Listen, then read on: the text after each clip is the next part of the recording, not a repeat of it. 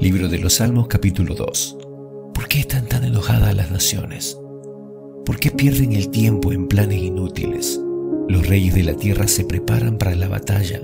Los gobernantes conspiran juntos en contra del Señor y en contra de su ungido. Rompamos las cadenas, gritan, y libérenos de ser esclavos de Dios. Pero el que gobierna en el cielo se ríe. El Señor se burla de ellos. Después los reprende con enojo los aterroriza con su intensa furia, pues el Señor declara, he puesto a mi rey elegido en el trono de Jerusalén, en mi monte santo. El rey proclama el decreto del Señor. El Señor me dijo, tú eres mi hijo. Hoy he llegado a ser tu padre. Tan solo pídelo y te daré como herencia a las naciones, toda la tierra como posesión tuya. Las quebrarás con vara de hierro y las harás pedazo como si fueran ollas de barro. Ahora bien, ustedes reyes, actúen con sabiduría.